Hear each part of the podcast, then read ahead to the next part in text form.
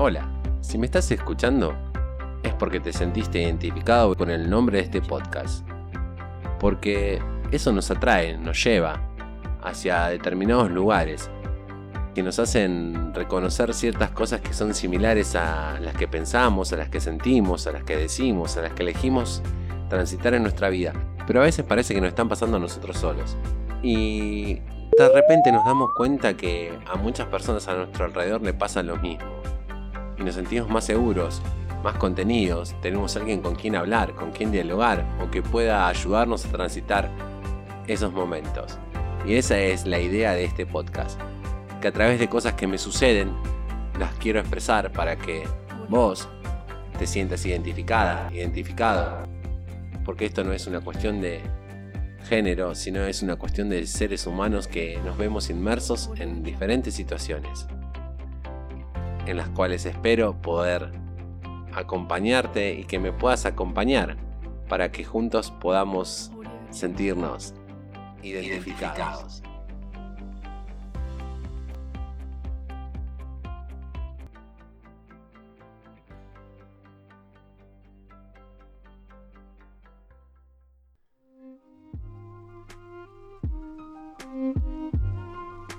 El identificado de hoy lo voy a comenzar con dos frases.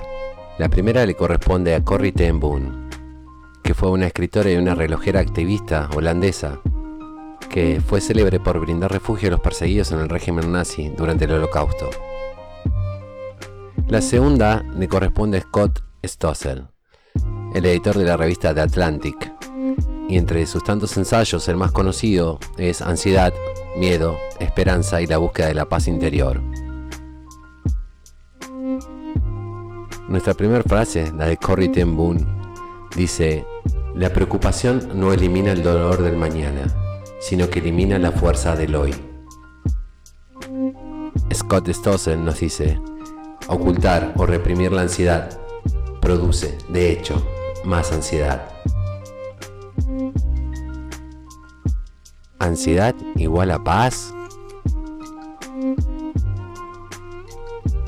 Bienvenido, bienvenida a un nuevo episodio de esto que doy en llamar identificados. Y te repito la pregunta, ¿ansiedad igual a paz? Vos dirás, a este tipo se le chifló el moño, frase antigua si las hay. Pero cuando a veces prendo el segundo cigarrillo a la mañana, alguien que me quiere mucho me dice siempre que por lo menos por la mañana no fume, a lo que no estaría haciéndole mucho caso, aunque la cura está cerca. En fin, me pregunto por qué lo estoy haciendo, porque lo hago en un break del trabajo, porque lo hago en un momento de relax. La lista es larga. Es un momento que encuentro paz, la ansiedad que vengo manejando día tras día, hora tras hora, me altera y en ese momento es en el cual siento paz.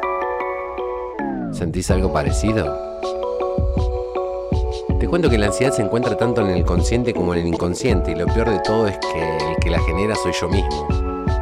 Puedo tener miedo de lo que va a pasar en el futuro próximo, de lo que puedo perder, de lo que no puedo obtener. Si algo me provoca placer, contención, consuelo, puede desaparecer de mi vida o un cambio que debo realizar en mi vida. Ante todas estas opciones necesito paz para calmar mi ansiedad.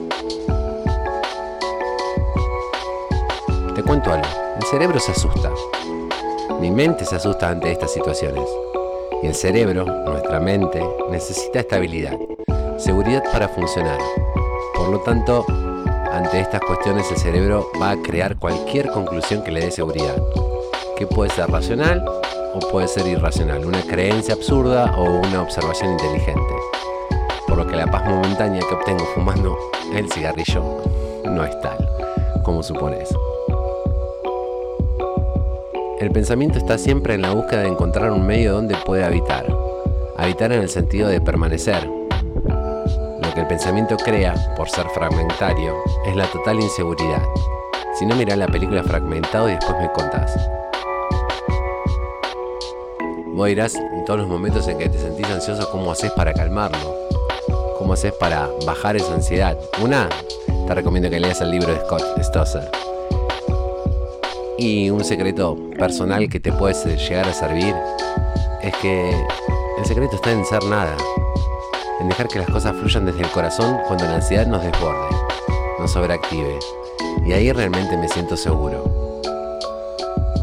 Si no hubiera un mañana, solamente el hoy, la ansiedad como un movimiento del pensar, llegaría a su fin, dejándonos como regalo la paz que en definitiva nos regala el transitar nuestra ansiedad.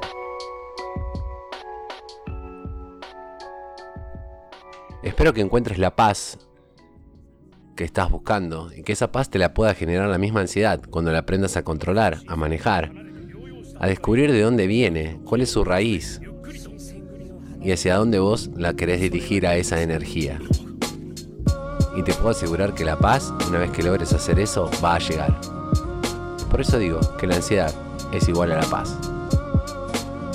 Soy Jorge Luis Costa Muñoz, coach personal, coach deportivo, y te quería compartir esto para que si te sentís identificada o identificado con la ansiedad, puedas tratar de trabajarla, meditarla, transitarla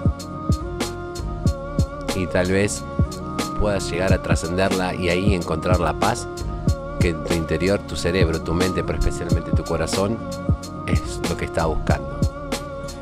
Te dejo un abrazo desde lo más profundo de mi corazón y nos vemos y nos escuchamos en el próximo capítulo de Identificados.